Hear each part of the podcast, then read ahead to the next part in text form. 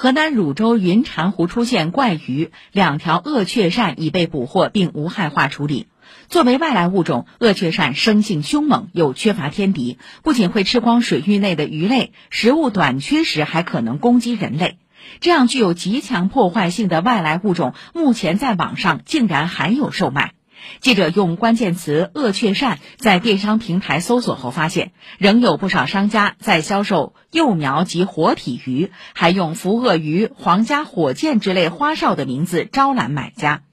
事实上，这一个月内，除了河南汝州、北京、湖南、广西等地也先后报告发现鳄雀鳝。目前，多地农业农村部门已针对包括鳄雀鳝在内的外来入侵物种展开普查工作。